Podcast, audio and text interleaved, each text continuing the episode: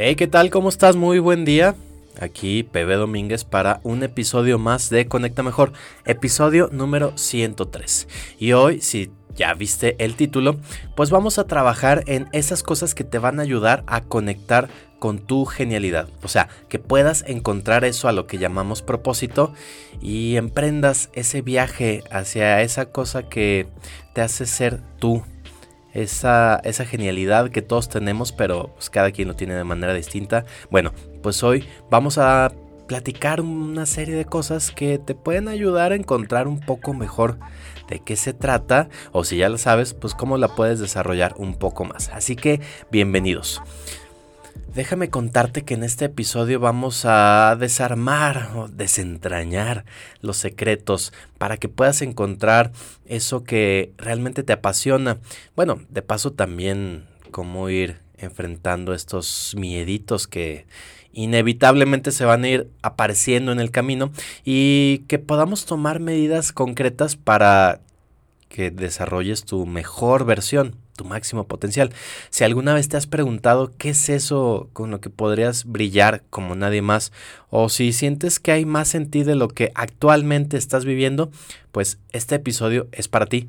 Así que te recomiendo que te quedes y te prepares para un momento de mucha, mucha inspiración y también una serie de consejos que vas a poder poner en práctica desde hoy mismo. Así como, bueno, también te voy a platicar unos, algunos ejemplos de personas que conoces, que seguramente has escuchado, y que han transformado sus vidas al descubrir su zona de genialidad. Así que, bueno, sin más preámbulo, Sintonízate, toma tus notas y prepárate para dar el primer paso hacia una vida mucho más auténtica y sobre todo llena de significado. Pero antes de sumergirnos en este emocionante viaje de autodescubrimiento, pues asegúrate de seguirnos en tus plataformas de podcast favoritas, ya sea Spotify, Google Podcast, Apple Podcast, iBooks o cualquier plataforma que tú utilices para escuchar podcast. Pues bueno, puedes aprovechar para suscribirte aquí a Conecta Mejor y no solo tú, también lo puedes compartir Puedes compartir este episodio con amigos, familiares, personas que tú sepas que también están buscando su máximo potencial. Así que bueno, pues vamos juntos a conectar mejor. Sin más preámbulos, comencemos con nuestro viaje hacia la zona de genialidad en este nuevo episodio de Conecta Mejor. Bueno, lo primero que necesitamos tomar en cuenta es ¿Cómo vamos a hacer para descubrir esa zona de genialidad? Definitivamente todos tenemos esta zona, pero no todos sabemos dónde está, por lo menos no desde el principio. Entonces, ¿cómo vamos a desarrollarla? La zona de genialidad es un concepto intrigante que se refiere al estado en el que una persona está completamente alineada con sus talentos, pero también con sus pasiones y su propósito en la vida. Algunas personas dicen que es ese motivo por el que estamos en este mundo en lugar de no estar. Entonces, imagínate qué importante puede ser esto. Ese lugar donde todas tus habilidades naturales y tu verdadera pasión se encuentran en armonía perfecta. Y en este estado te sientes completamente inmerso en lo que haces. El tiempo parece volar y experimentas un flujo constante de creatividad y también de realización. No sé si te ha pasado que de pronto cuando estás con esa inmersión tan profunda, ni siquiera te das cuenta de cuánto tiempo ha pasado, se te olvida comer, capaz que se te olvida dormir, porque ni te da sueño, o sea, estás tan dentro de esa actividad que todo simplemente fluye. O sea, esta zona es donde tu mejor versión florece y es un espacio donde la excelencia se convierte en algo natural. Fíjate cómo hablo de excelencia, no de perfección, sino excelencia, es decir, cómo sacas el mejor provecho a las herramientas que tienes. Porque la perfección, como ya hemos dicho muchas otras veces, pues no deja de ser una utopía. Es esa barrera que no nos permite realmente... Eh, pues como crecer o, llegar a donde queremos porque vamos teniendo esas trabitas de no, lo puedo hacer mejor, lo puedo hacer mejor, pero en realidad nunca llega el momento en el que ya se hizo mejor. en fin, bueno, hay otros episodios donde te platico sobre esto. Hoy vamos a centrarnos en esta zona de genialidad. Y es que es muy importante saber identificarla en nuestras vidas, porque cuando sabes cuál es esa zona, será un factor clave para que vivas, vivas una vida pues mucho más plena y sobre todo llena de significado, porque cuando estás en esa zona de genialidad, te das cuenta que va aumentando primero tu satisfacción personal, ya que cuando obviamente estás haciendo esas cosas que amas y en lo que eres naturalmente talentoso, vas a experimentar una mayor satisfacción en tu vida cotidiana. O sea, no sé si te ha pasado que hay cosas que sí, tienes cierta facilidad, a lo mejor se te facilitan las matemáticas, pero no te gusta. O al revés, te fascina cantar, pero no lo haces bien. Objetivamente. Qué, qué buena experiencia es encontrar esas cosas que por un lado disfrutas hacer y que aparte tienes ese nivel de competencia. Pues bueno, ahí puede ir radicando esa zona de genialidad. Lo interesante de esto es que también cuando estás en esta área, te vas a dar cuenta que también va incrementando tu productividad. Que ojo, como te he dicho en otros momentos, no se trata de llenar tu agenda de cosas para sentirte que estás aprovechando el día. No, la productividad radica en saber elegir las actividades que vale la pena hacer y hacerlo lo mejor posible. Entonces, en esta zona, hablando de productividad, es donde eres más eficiente y efectivo. Y todo esto te permite lograr más en menos tiempo. Como te he dicho, no se trata de estar ocupado todo el tiempo, sino de aprovechar de mejor manera el tiempo para todas aquellas cosas que valen la pena. Y todas esas cosas puede ser tanto trabajo, pero también puede ser tu tiempo con familia, o también puede ser tu tiempo para expresarte de manera artística, o también puede ser un tiempo para simplemente descansar, entre muchas otras cosas. Cada quien sabrá cuáles son las cosas que funcionan mejor. Al mismo tiempo te vas a dar cuenta cómo si el día a día se ve lleno de estrés, bueno, te vas a dar cuenta que estar en sintonía con tu zona de genialidad va a reducir toda esa sensación de estrés, de agotamiento, de que ya no quieres seguir haciendo lo que estás haciendo y sobre todo que te abruma. Pues bueno, esto no tendría por qué estar pasando cuando vives en tu zona de genialidad, porque haces esas cosas que te llenan de energía y que te motivan en lugar de agobiarte. Esto no quiere decir que siempre vayas a estar con esa motivación, pero si vas a sentir mucha más motivación, vas a tener claridad de por qué estás haciendo lo que estás haciendo. Y eso, bueno, pues es un gran motor para avanzar en eso que tú crees, en eso que para ti vale la pena. Y es que al mismo tiempo te va a estar fomentando a cada rato la manera en que expresas tu creatividad, ya que va a fluir de manera natural en este estado.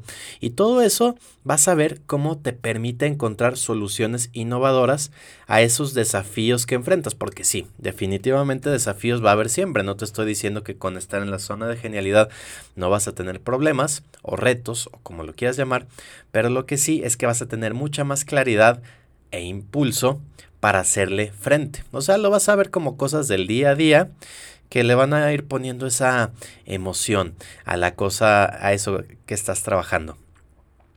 Y si, si a lo mejor todavía no te queda muy muy claro de qué se trata esto de la zona de genialidad, déjame platicarte algunos ejemplos de personas que en debido momento encontraron esa zona de genialidad y crearon un gran cambio en todo lo que ellos estaban entregando al mundo. Por ejemplo, déjame platicarte sobre Gustavo Dudamel. Gustavo Dudamel, si tal vez no te suena el nombre,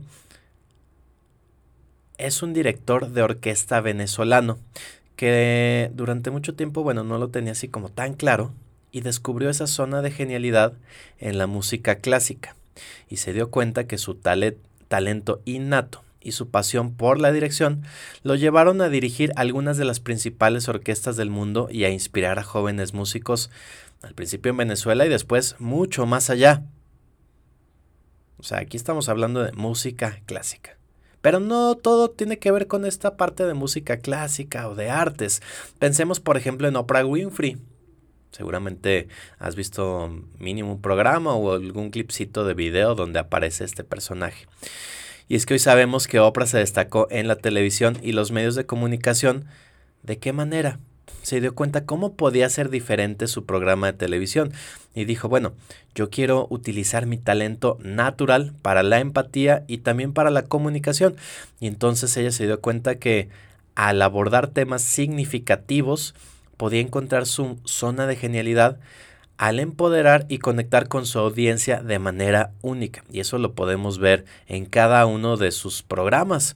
Porque si algo tiene esta mujer es esa que irradia esa empatía, te dan ganas de, de, confiar en esta persona y también esas herramientas de comunicación. Y eso definitivamente hizo que su programa despegara hasta donde hoy ya sabemos que está. Un ejemplo a lo mejor más local, un compatriota, déjame hablarte sobre Mario Molina. Mario Molina, si no te suena mucho, bueno, pues es un químico mexicano que también descubrió esa zona de genialidad al investigar los problemas de la capa de ozono y el cambio climático. Es un problema que él consideró muy importante y ha dedicado mucho tiempo a saber cómo trabajar al respecto, no nada más a preocuparse, decir esto está muy es muy grave, sino decir ok, ¿qué podemos hacer al respecto?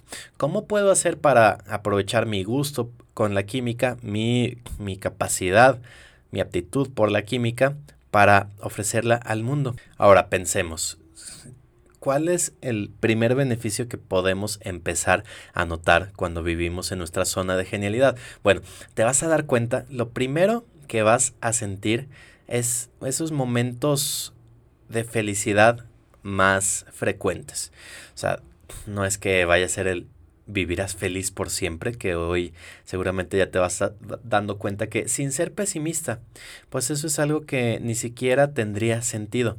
Entonces, por otro lado, lo que sí se puede es que experimentes mayores niveles de felicidad en, y de manera más frecuente, porque las personas que viven en su zona de genialidad a menudo te cuentan que sí, durante el día van encontrando maneras más tal vez comunes de sentirse felices y sobre todo están muy satisfechos con sus vidas comparados con aquellas personas que hoy no lo están viviendo, que no sienten esa motivación o ese impulso. Al mismo tiempo, y pareciera ser una correlación, se sienten mucho menos estresados, ya que al estar alineados con sus pasiones y talentos naturales, las personas van a tender a experimentar mucho menos estrés y ansiedad en sus vidas diarias. Esto para mí tiene mucho sentido porque pues de qué se trata. Yo, yo te puedo contar que cuando me he sentido mayor estresado es cuando no tengo esa claridad de si voy a poder resolver lo que estoy haciendo, que viene, esta ansiedad de miedo al futuro, de si seré, si tengo las herramientas necesarias para hacer frente o ni siquiera sé lo que viene, entonces pues como de qué te defiendes esa es una sensación bien, bien extraña y, y que desgasta bastante. Pero si tienes mayor claridad de cuál es esa zona genial, ya has generado el músculo para decir, bueno, a lo mejor no tengo la certeza de qué va a pasar mañana, pero sé que durante el camino las cosas que se han presentado he sabido cómo enfrentarlas, hasta me he divertido haciéndolo muchas veces, entonces cuando aparezca no quiere decir que no vaya a haber complicaciones, quiere decir que estaré preparado y que voy a tener las herramientas para ingeniármelas, para hacerle frente. y que si te caes, pues bueno, encuentras la manera de levantarte. A lo mejor te suena como que lo digo muy fácil o como muy sin importancia, pero te vas a dar cuenta que cuando vives en esta zona es así. Ya lo verás. Porque aparte, tienes en mucho más claro este sentido de tu propósito, de qué es esto para lo que venimos al mundo. Hay una, una forma en que los, la cultura japonesa lo explica y que a mí me parece muy interesante y es por medio del Ikigai, que básicamente es la intersección de cuatro factores, que ellos lo llaman que es la manera en la que puedes encontrar tu propósito en la vida. Sus cuatro círculos son, por un lado, esas cosas que te gusta hacer, esas cosas, el segundo es esas cosas para las que eres bueno, que esto es lo que te comenté hace un momento, pero hay otros dos. Otro es las cosas que el mundo necesita y por otro, el, el último círculo es las cosas que el mundo está dispuesto a pagar para que se hagan. Entonces, ¿esto qué quiere decir? Donde se intersectan, vas a encontrar esa zona en la que vas a estar haciendo cosas que te gustan, que eres competente para esas cosas, que estás sirviendo al mundo y que el mundo está dispuesto a pagarte por realizarlo. Pues cuanto mejor, ¿no? Se trataría de la fórmula para el trabajo que disfrutas, ir a trabajar, en lugar de decir, ah, ya es otra vez lunes y ya esto, bueno, ya nomás dos horas más y ya me voy a mi casa, en fin. De nuevo, no quiere decir que no te vayas a cansar o que no vaya a haber retos, pero que los vas a enfrentar con mucha mayor motivación, claridad. Vaya, yo creo que hasta lo puedes llegar a disfrutar. Entonces, bueno, si hablamos de estos obstáculos que se pueden enfrentar día a día, seguramente ya te viene alguno a la mente. Déjame platicarte algunos que definitivamente va, van a resonar contigo.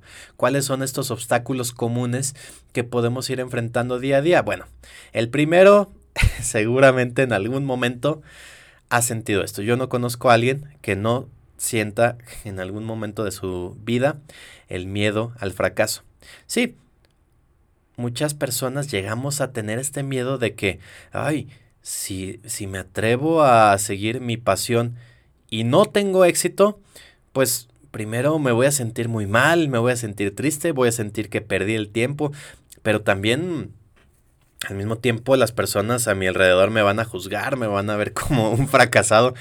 Y aparte, por si fuera poco, pues voy a enfrentar dificultades financieras porque si me atreví a lanzar un proyecto en el que yo le aposté, que dejé mi trabajo seguro para hacer esto, ay, como que sí da miedito, ¿no? Y este miedo puede evitar que te aventures a esa zona de genialidad. Es algo muy, muy común. Habrá muchas personas que este miedo te paralice y a lo mejor en toda tu vida no te atrevas a hacer algo que realmente te apasiona. Por otro lado, algo muy común es la conformidad social, que medio un poco va ligado con esto, pero va más enfocado a que es a conformarte con las expectativas sociales o familiares y esto de igual manera puede ser un obstáculo significativo porque a menudo hace que las personas nos sintamos obligadas a seguir alguna carrera que tal vez nuestros papás o alguien en nuestra familia espera de nosotros, tal vez es una tradición familiar que todos en mi familia son doctores, pues yo voy a ser doctor. O todos son abogados, pues yo voy a ser abogado. O algo que tal vez para muchas personas en tu familia tiene sentido, pero tal vez para ti no tanto. Y entonces podrías estar caminando en un viaje que para ti no resuena como una verdadera pasión. ¿Y qué pasa en estos momentos? Que a lo mejor ni lo vas a hacer bien, o capaz que sí lo haces bien, pero no lo disfrutas. Y entonces, ¿para qué? Pero a veces es mucho más fuerte esta, este compromiso, este miedo a ser juzgado de manera social o principalmente familiar y pues también te podría estar deteniendo. Y por si fuera poco, digo, aquí estamos hablando de cuestiones externas. Pero ¿qué pasa de lo interno? O sea, estos momentos que sentimos nosotros mismos sin que alguien más nos lo esté diciendo, esa autoduda o esa falta de confianza. Y es que de igual manera, a la par del miedo al fracaso o de la conformidad social, esta autoduda también puede ser muy paralizante porque nosotros, bueno, pues creemos que nos conocemos, que conocemos nuestros puntos fuertes y nuestros puntos débiles. Y es muy normal que cuestionemos nuestras habilidades y por consiguiente sentir que no somos lo suficientemente buenos para seguir nuestros sueños. O sea, ¿por qué? Pues porque vemos a muchas personas desde afuera triunfando, o sea, nos centramos no en todas las personas, sino en las personas que vemos teniendo éxito. Y los vemos ser competentes y los comparamos con lo que nosotros tenemos, pero no vemos sus dudas, no normalmente no vimos ni siquiera sus momentos de fracaso, sus momentos de complicación, simplemente nos están brillando las personas que ya están teniendo éxito. Entonces, si solo comparamos la mejor versión de alguien, a lo mejor la versión que muestra en redes sociales, por ponerte un ejemplo, contra nuestra versión que nosotros nos vemos en todo el día, los días, los momentos en los que no nos sentimos tan bien, los momentos en que nos equivocamos y todo esto, pues es bastante común que sintamos que no tenemos lo que se necesita para estar brillando como las personas que hoy vemos, que tenemos como ejemplo. Pero es importante saber eso, que nosotros solo estamos viendo una pequeña versión de la vida de esta persona y que nosotros podemos aspirar a, en nuestra proporción, en nuestro en nuestra zona de genialidad tener esa misma competencia si es que nos atrevemos a encontrarla y desarrollarla. Entonces, bueno, pues ya vimos cuál es el villano de esta historia, de la historia de hoy, que se disfraza de este miedo, del miedo a fracasar, ya sea por miedo a decepcionar a las personas o a decepcionarnos a nosotros mismos porque no nos consideramos lo suficientemente aptos. Ese es el villano. Y entonces, ¿cómo lo vamos a enfrentar? ¿Cómo vamos a ir venciendo uno a uno todos estos villanitos que se nos van presentando, que están como en estas películas de peleas, ¿no? Que están uno a uno esperando su turno para luchar contigo, con esa esperanza de vencerte. ¿Cómo le vamos a decir, Nel? bueno, lo primero que creo que es bien importante para enfrentar esta autoduda y estos miedos es que reenfoquemos el fracaso. O sea, que dejemos de verlo como una cosa determinante y absoluta. Y que más bien, lejos de ser algo negativo, que bueno, muchas veces sí podríamos considerar que, que podría ser algo negativo, bueno, le demos esa vuelta y lo empecemos a ver como una oportunidad de aprendizaje, o sea, darnos cuenta, ok, estas cosas no hice bien, esto, esto y esto, pero ¿qué pasa si dedico un tiempo para detenerme, analizar cuáles fueron las cosas que salieron mal, que seguramente no fueron todas, al mismo tiempo ver, bueno, esto, esto y esto sí salió bien, y estas cosas definitivamente sí la regué, pero que comprendamos que los errores son parte del proceso hacia esa tu genialidad y que eso eh, cuando lo vas entendiendo y los vas superando, por un lado sí, a corto plazo vas resolviendo ese error o esa problemática, pero al mismo tiempo tú te vas fortaleciendo como, o sea, vas formando esa identidad en ti como soy una persona que se enfrenta a los retos. Soy una persona que sí, definitivamente se va a equivocar. Eso ya te quita el miedo a equivocarte, porque lo vas a hacer, ya te lo digo, te vas a equivocar, pero que vas a encontrar la manera de hacer frente, incluso a veces a crecer y estar en un punto incluso más alto que donde estabas previo a tu error. Ahora, un hack. Muchas veces nos ponemos esas metas globales súper enormes. Voy a ser el supermillonario exitoso que viaja por el mundo, que gana premios, que, que se presenta en los grandes escenarios o lo que sea. Así, metas que definitivamente puedes alcanzar pero yo creo que eso del éxito de la noche a la mañana, pues es una bonita historia, pero no conozco a alguien que realmente haya tenido ese éxito de la noche a la mañana. Lo que creo que es importante es que más bien partamos esa gran meta en metas pequeñas alcanzables. O sea, que dividamos esos objetivos enormes que tenemos en metas más pequeñas, digamos, bocadillos, ¿no? No se trata de que te comas al mamut de una mordida, sino bueno, lo vayas dividiendo en, en metas más pequeñas y que se sientan alcanzables para que reduzcas esa sensación abrumadora de perseguir esa zona de genialidad que se ve tan, pues, tan increíble pero que a veces si a la primera, segunda o tercera no lo alcanzas, digas, no, esto no es para mí, mejor me sigo aquí en mi zona de lo conocido. Pero date cuenta de que cada pequeño éxito, si te atreves a dividirlo en metas pequeñas, puedes aumentar la confianza y e ir creyendo cada vez más en ti. Por ejemplo, a lo mejor una gran meta es escribir un libro y publicarlo y ser un bestseller. Bueno, a lo mejor esa es una meta importante para ti y entonces intentaste, dijiste, no, ya, primero de enero empiezo a escribir mi libro. Todo bien, esa motivación, escribiste tus 3.000 palabras por día, al día siguiente también lo continuaste y al tercer día ya no pudiste. Al cuarto día pudiste, pero poquito, y, entonces dices, pero ¿por qué no tengo ese libro todavía. Bueno, han pasado cuatro días, ¿no? Tal vez exageré. Pero a lo mejor pasa un mes, dos, y lo sigues viendo no como metas pequeñas, sino decir, no he escrito mi libro. Es más, ni siquiera tengo bien, bien, bien la idea de qué se va a tratar.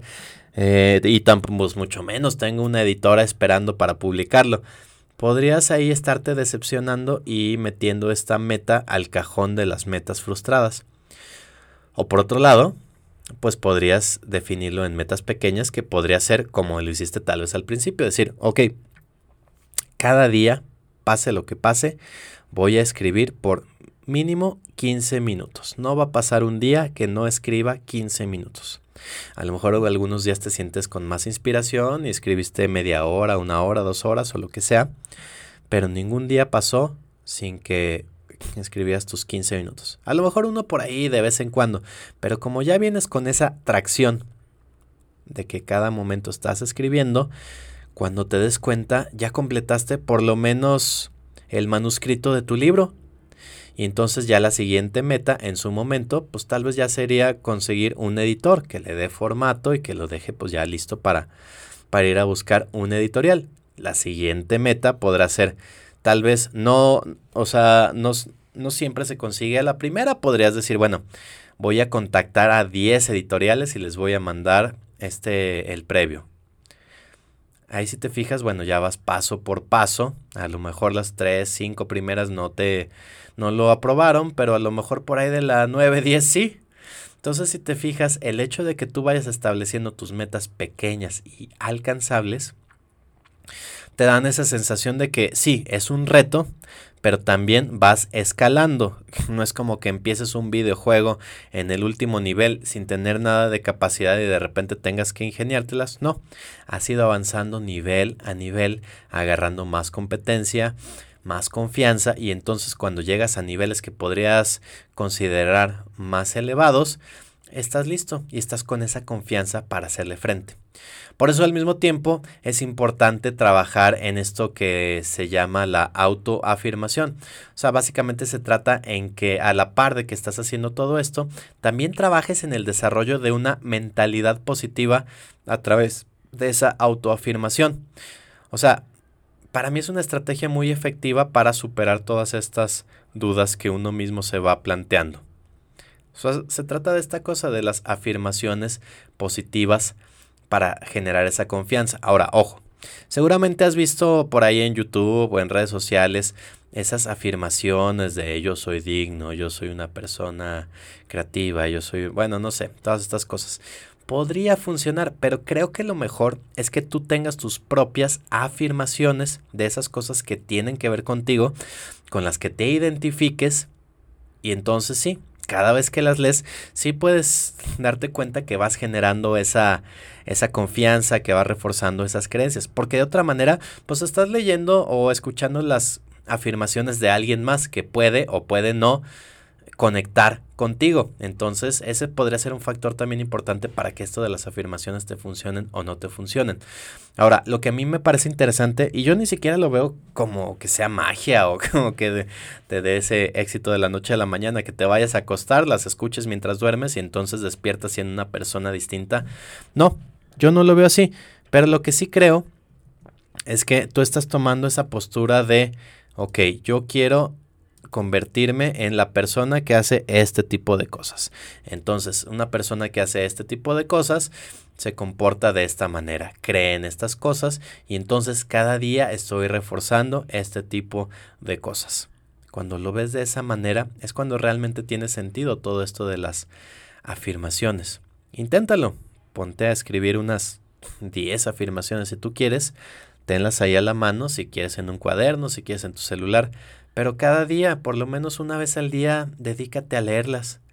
Y recuerda por qué las escribiste, hacia dónde quieres llegar y cuáles son esas cosas que para ti tiene sentido. Practícala una serie de días y fíjate cómo te vas sintiendo mejor. Y yo creo que esto es bien importante porque, bueno, tenemos claro, vamos teniendo claro que son estos miedos o estas complicaciones que se van a ir enfrentando para encontrar esa zona de genialidad. Al mismo tiempo ya vamos teniendo claro cómo vamos a hacer frente. Entonces, ¿qué es importante?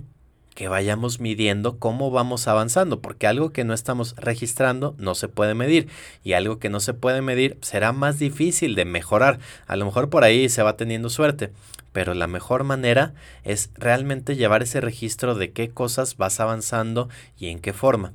Por eso es bien importante que tomemos en cuenta también una autoevaluación regular o autorreflexión. Básicamente implica en que te tomes el tiempo para examinar todas esas cosas que pasan por tu mente, o sea, estos pensamientos, tus sentimientos y también tus acciones. Porque cuando lo haces, puedes identificar incluso patrones y tendencias en tu vida que te van a ayudar a comprender mejor cuáles son esas cosas que a ti te interesan y para las que tienes talento. Muchas veces ni siquiera lo tienes bien claro hasta que ya llevas escribiendo 10 páginas y entonces te das cuenta, ok, se repiten estos puntos. Eh, utilizo mucho estas palabras. Aquí estoy resaltando que me sentí feliz cuando hice tal cosa. Y eso se repite y se repite. Ok, parece que aquí hay un patrón. Y muchas veces tú ni siquiera lo sabías, ya hasta que lo ves que se va repitiendo. Y esto definitivamente también va a tener que ver con cuáles son tus valores y cómo te conectas con ellos. Porque cuando tienes esta autorreflexión, vas a darte cuenta de cuáles son esos valores fundamentales para ti. Que de nuevo, para cada persona van a ser diferentes. Pero cuando alineas tu vida y tus decisiones con esos valores, te vas a dar cuenta que vas cada vez más cerca de encontrar esa zona de genialidad. Piensa en cómo podemos hacer para aprender de estas experiencias. Veamos que la autorreflexión te va a permitir aprender de tus experiencias pasadas. Porque vas a ir escribiendo ahí todo, como si fuera un diario, las cosas que van pasando, pensando y lo que vas sintiendo puedes analizar esas cosas que funcionaron bien y también detectar cuáles son esas cosas que no y por qué no. Y entonces saber cómo lo puedes hacer mejor la siguiente vez. Entonces, eso te permitirá utilizar todo ese conocimiento para decidir en el futuro, pero con argumentos, no con corazonada, no con intuición, no con, bueno, no sé, yo no, no tengo una postura muy clara respecto a esto de la intuición, pero sí creo mucho en esto de ir registrando las cosas que van funcionando y las cosas que se pueden mejorar para tomar mejores decisiones. Entonces, si te fijas, cuando identificas y superas los obstáculos que te permiten vivir en esa zona de genialidad, vas a darte cuenta cómo sí o sí necesitas abordar el miedo al fracaso. Y también hacer un lado todo esto que conocemos como conformidad social y también esas autodudas que te generan falta de confianza, porque cuando defines estas estrategias que en las que estás reenfocando el fracaso y dejas de verlo como una carga y empiezas a verlo como una oportunidad. Y a la par estás estableciendo metas que son sí retadoras pero realizables y al mismo tiempo practicas esta autoafirmación, te vas a dar cuenta que este paquete ya se va formando en esta zona de genialidad la has encontrado. Además, vas a ver cómo esta autorreflexión va a desempeñar un papel crucial porque te va a ayudar a conectar con tus valores y que aprendas también de tus experiencias pasadas. De nuevo, de lo que salió bien y de lo que no salió tan bien. Pero a ver, bueno. En el siguiente bloque, como ya te había prometido, vamos a explorar cómo tomar medidas concretas para que vivas en tu zona de genialidad. ¿Estás listo? ¿Quieres poner una pausa, descansar un ratito o nos vamos de una vez? Bueno, yo digo que de una vez vámonos con lo que sigue. Antes, déjame platicarte de ejemplos de personas que como tú estás a punto de hacer, han superado obstáculos para empezar a vivir su zona de genialidad. ¿Te suena el nombre Nick Bujicic? no sé si lo dije bien, pero probablemente te suena. Este personaje nació sin extremidades y enfrentó muchos desafíos físicos y por consiguiente pues también emocionales. Imagínate ver a todas las personas que pueden caminar, que tienen brazos, que pueden tomar objetos con sus manos y él de pronto decir, pues ¿por qué yo no tengo nada de esto? Era inevitable que se diera cuenta que estaba frente a una desventaja tal vez. Entonces imagínate las afectaciones emocionales que pudo tener en su vida.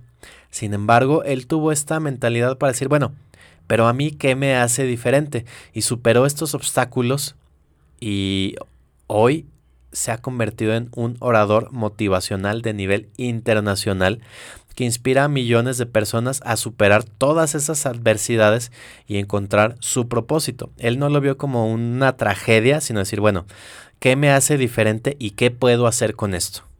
Esto a mí me, me parece increíble. Otro nombre que seguramente vas a conocer con un ejemplo que seguramente ya has escuchado. Su Majestad del Aire, Michael Jordan.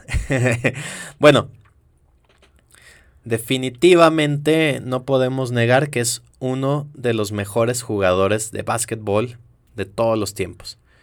Para muchos, el mejor. Seguramente has escuchado esta historia en la que él, durante su ascenso su camino a la gloria, fue cortado del equipo de básquetbol de su escuela secundaria. Y tú dices, ¿cómo? O sea, al mejor o uno de los mejores jugadores de básquetbol no entró al equipo, o sea, había otros 10 o 12 mejores que él. Bueno, en ese momento sí. Y él tenía dos opciones, decir, ah, ya ves, te dije que ni te esforzaras, ni siquiera me iban a elegir en el equipo. O tomó esto como catalizador para decir, no, esto no me lo vuelven a hacer, voy a ver todas las cosas que me fallaron y lo voy a corregir. Digo, una de las cosas que le faltaban en ese momento era altura. De hecho, cuenta la historia que, que de un año para otro creció todavía, como todavía le faltaba físicamente crecer unos cuantos centímetros, regresó más alto, más fuerte y con esa mentalidad de, de vamos a superar esto. Entonces, su determinación y habilidades sobresalientes lo llevaron a todo lo que ya hoy conocemos, superar este obstáculo y alcanzar todo lo que ya sabemos que alcanzó en la NBA o en su carrera en los negocios, bueno, en todo lo que la marca Michael Jordan representa. Un ejemplo a lo mejor un poquito más reciente y con un impacto interesante. Pensemos en Malala Yus ¿Cómo se pero Siempre se me olvida cómo Malala, Malala Yousafzai Yousafzai. Yousafzai. Ya, ya lo voy a decir bien. Malala Yousafzai. Ay, Malala para los compas.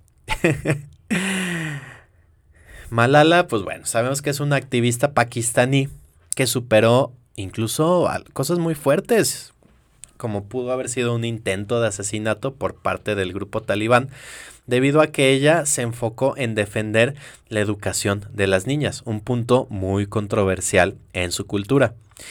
Y bueno, pues vaya que se le presentaron obstáculos y a pesar de lo que pudiera representar este trauma, ella dijo, no me voy a parar y continuó su lucha por la educación de las mujeres y se convirtió en la persona más joven al momento en recibir el Premio Nobel de la Paz. Imagínate, ella se pudo haber detenido, decir, no, no, ya intentaron incluso matarme, no tendría sentido avanzar sobre esto. Y dijo, bueno, esta causa es más importante que incluso los riesgos que yo pueda correr. Vamos con esto, creyó en esto, está dentro de sus valores y fíjate dónde está ahora.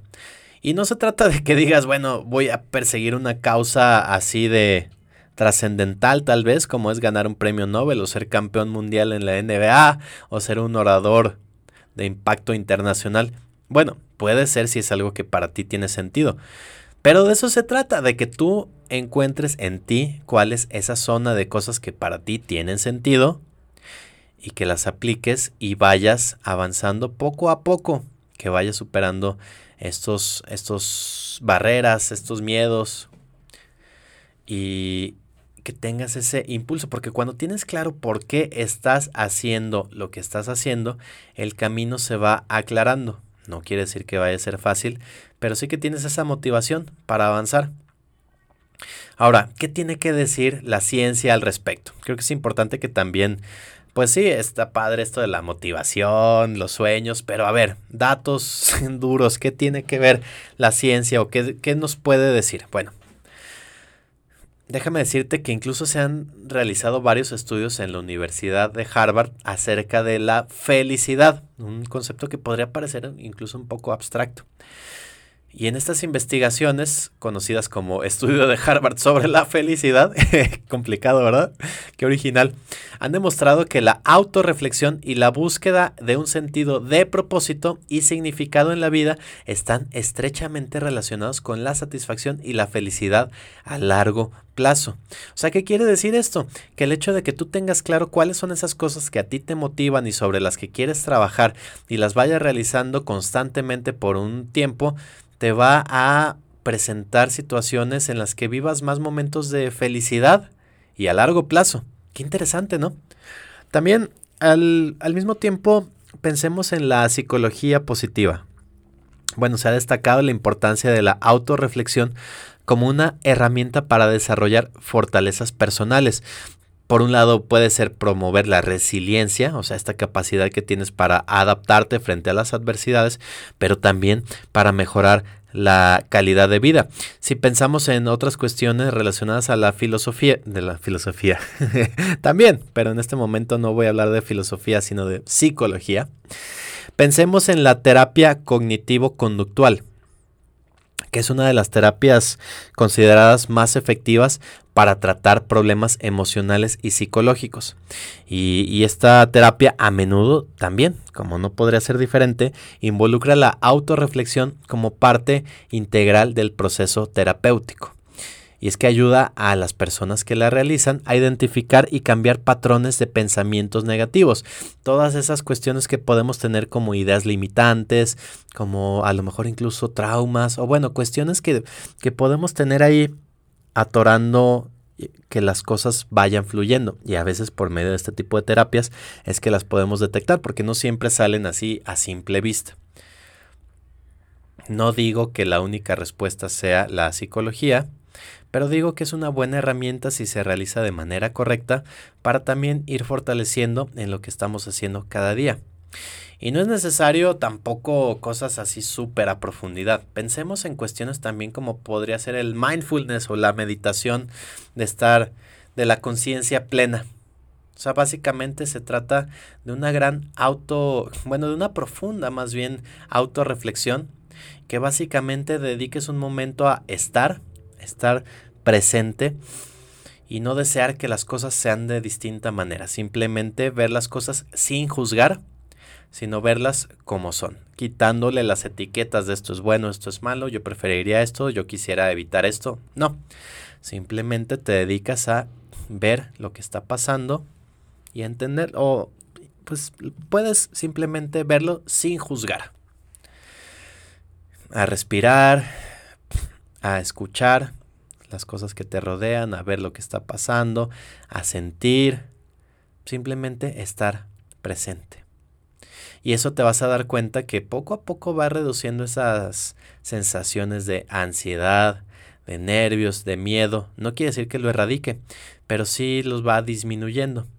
E incluso, pues numerosos estudios han demostrado que estas prácticas pueden a mediano y largo plazo reducir el estrés, y lo que te va a ayudar a que tomes mejores decisiones y que también a la par, igualmente importante, promuevas un mayor bienestar emocional.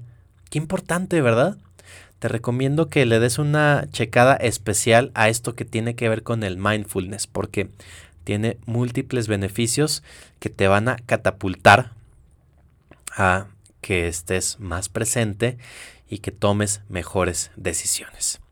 Entonces, bueno, tenemos más claro cómo, cuáles pueden ser estas herramientas. ¿Cómo podemos hacer para realmente evaluarnos y evaluarnos a nosotros mismos, que de pronto podemos ser nuestro peor juez, ¿no? Súper críticos, súper severos, o podríamos a lo mejor no tener claro qué cosas hay que evaluar. Bueno, déjame compartirte los pasos prácticos para que conectes mejor con tu genialidad. Y el primero de estos pasos es el ejercicio de autoevaluación.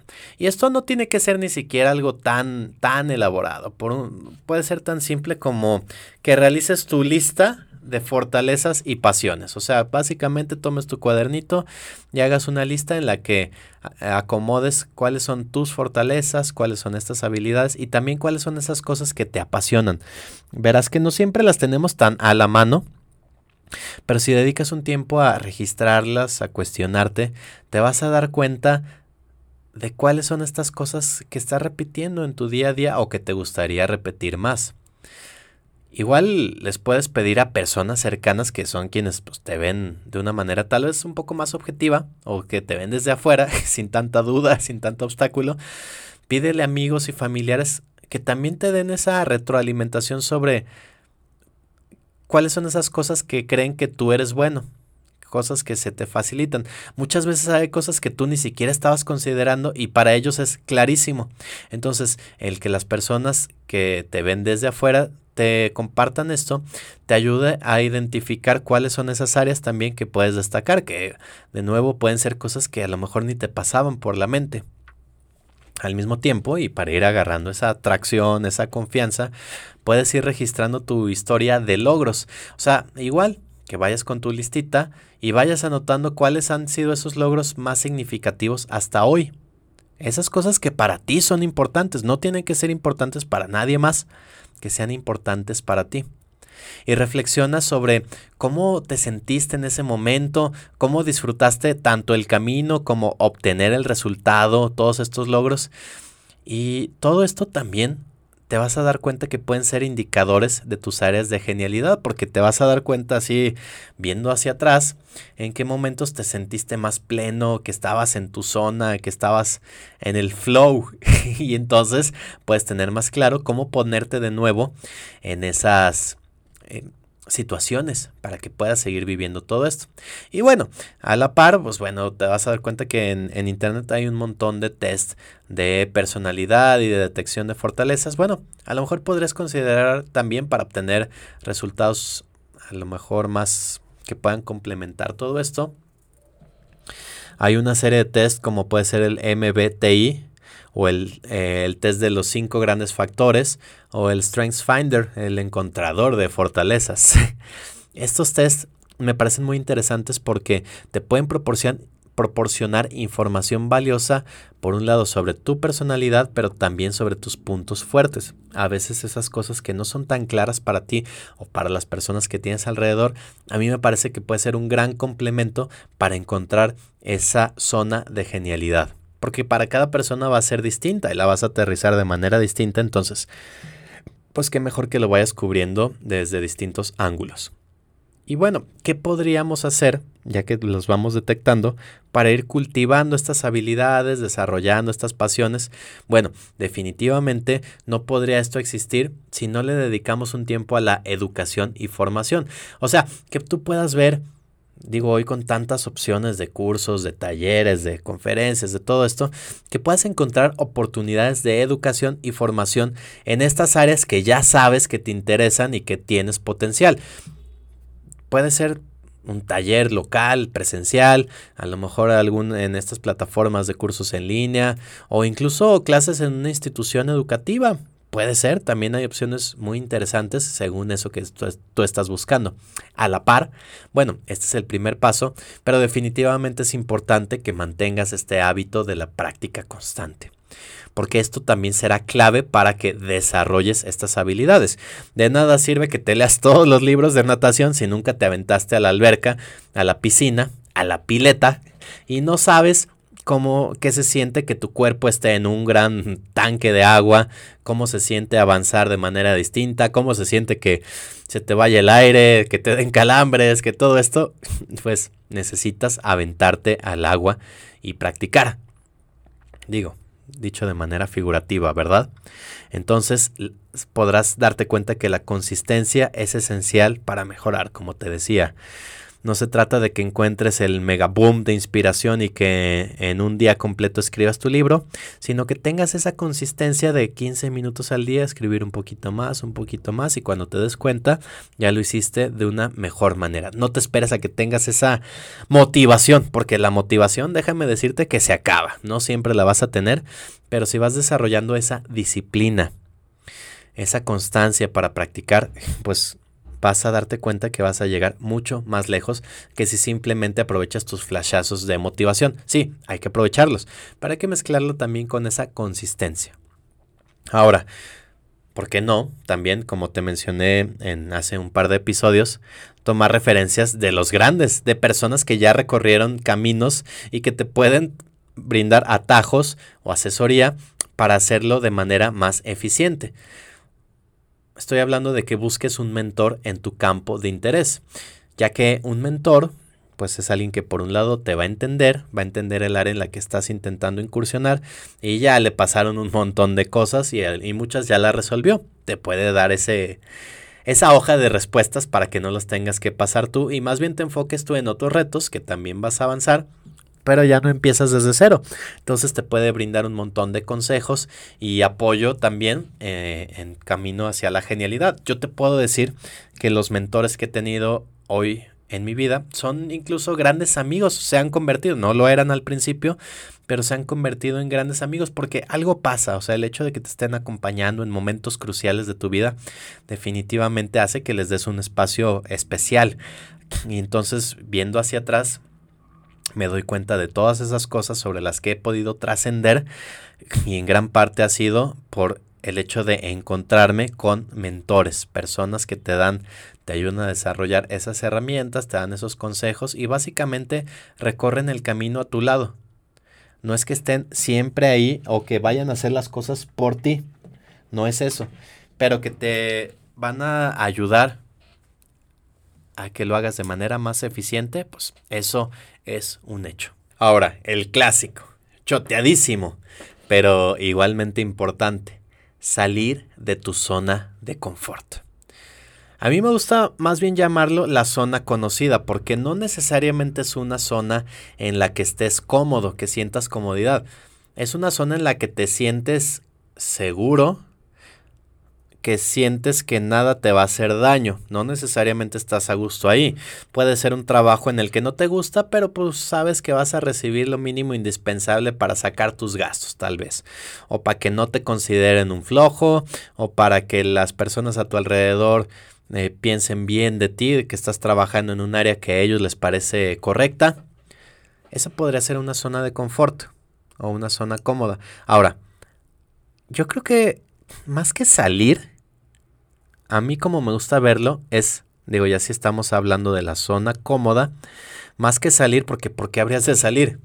A como lo veo es más bien ampliarla, o sea, que te vayas retando para que tu zona realmente de confort la vayas creciendo, tu zona conocida se vaya ampliando, así como, como estos juegos de estrategia donde ibas conquistando territorios y al principio todo alrededor se veía oscuro y luego ya ibas avanzando y ya veías más zonas y ya se iluminaba.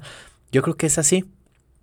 Lo vas ampliando, vas, te vas esforzando, te va costando definitivamente, pero ya te vas familiarizando con todo eso, entonces ya puedes sentir esa comodidad moviéndote en caminos más amplios. Para mí tiene sentido esto. O sea, se trata de que no tengamos este miedo a experimentar y que sepas que el error es casi que un requisito. Es más, te aseguro que te vas a equivocar va a haber un montón de complicaciones, pero también este hecho de que los vayas enfrentando y los vayas trascendiendo, te va a hacer que crezcas y que cada vez, pues como te vas enfrentando a, retos más grandes, los que antes te hacían dudar y sentir miedo, te vas a dar cuenta que ya ni siquiera te van a afectar tanto. Ya lo verás.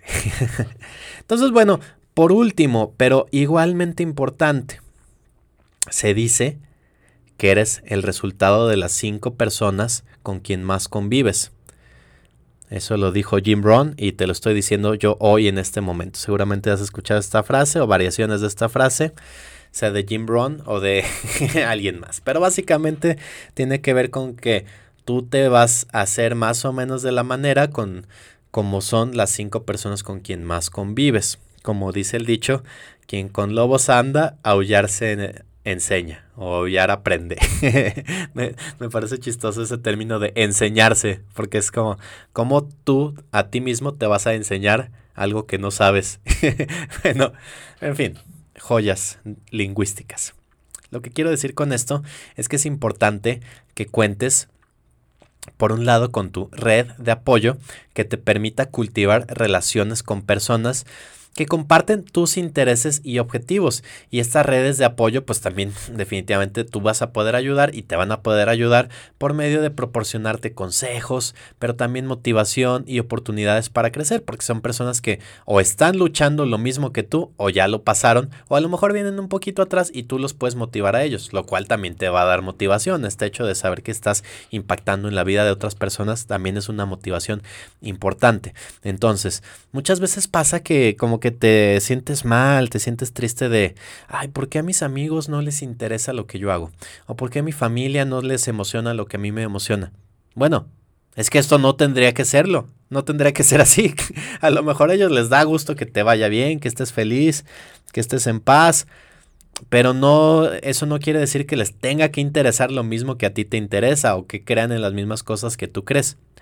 Pero, ¿qué tal si te dedicas a buscar un grupo de personas más afín?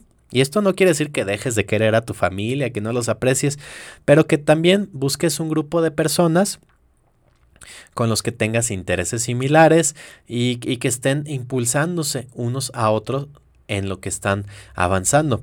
Eh, esto puede verse como a lo mejor algún grupo deportivo, algún equipo, algún club de lectura, algún club de fanáticos de lo que sea. Te vas a dar cuenta que hay clubes para todo.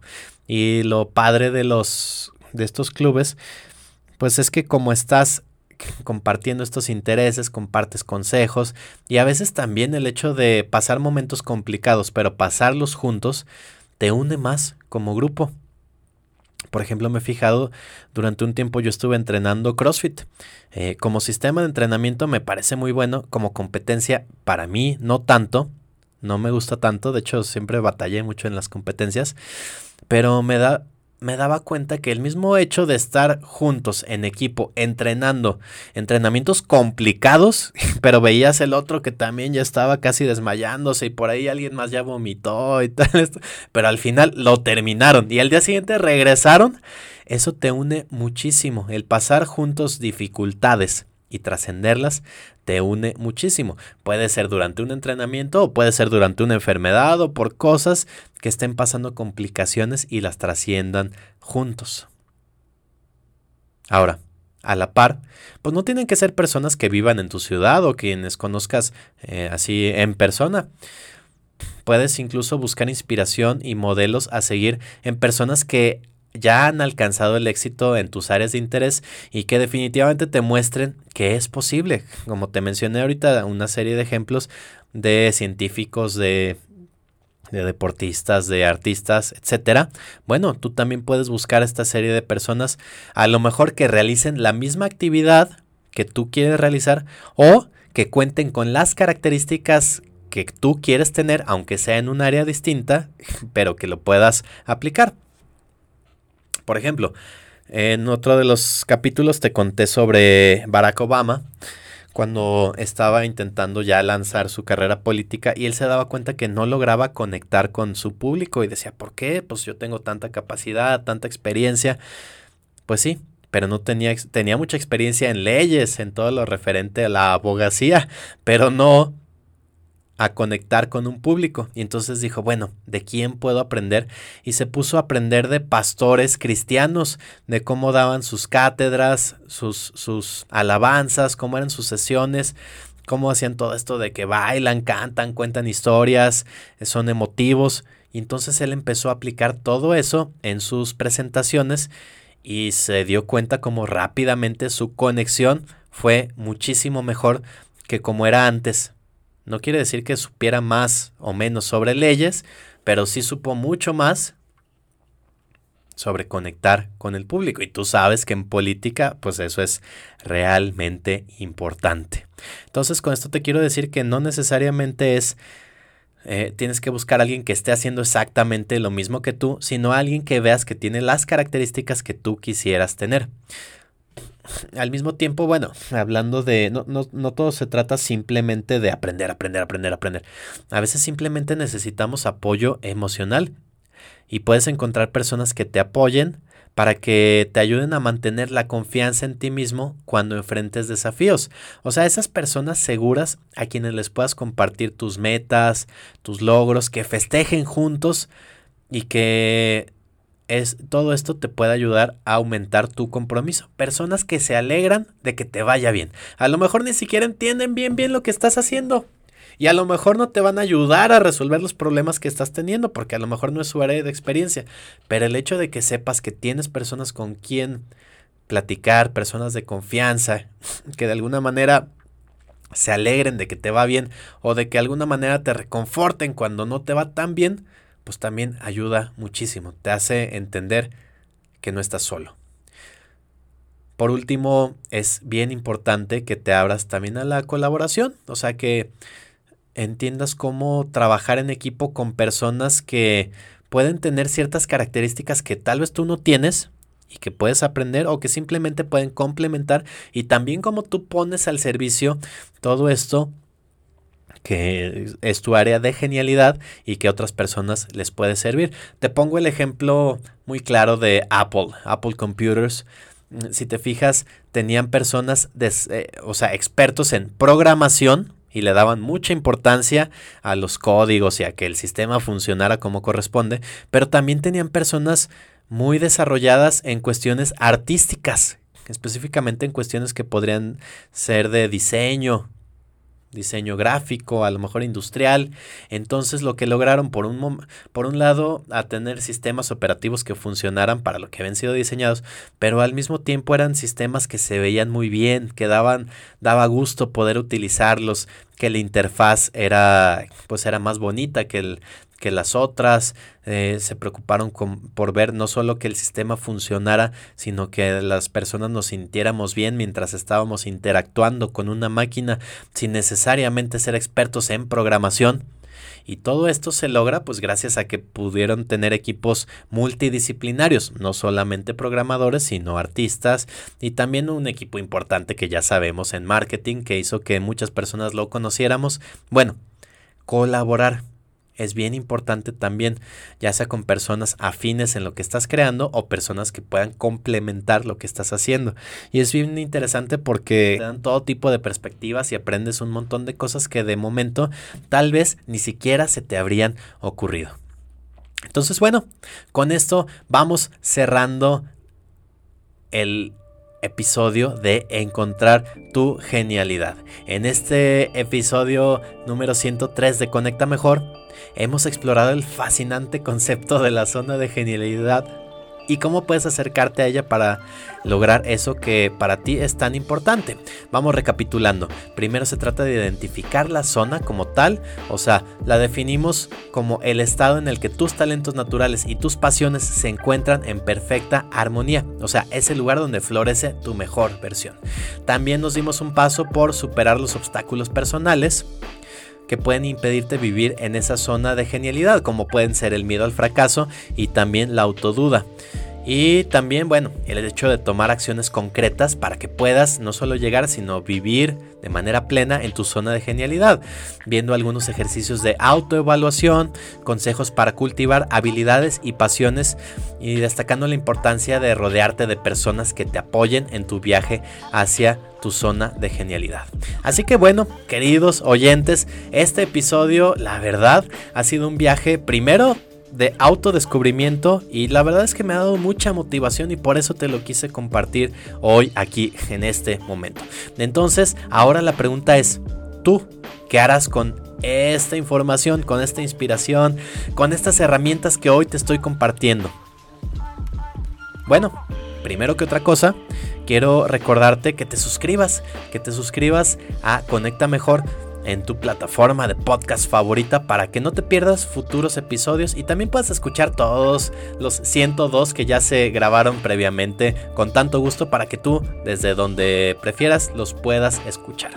Vas a encontrar un montón de consejos, de historias inspiradoras y también con unas cuantas entrevistas con expertos que te ayudan a seguir creciendo y conectando mejor contigo mismo y pues también con el mundo.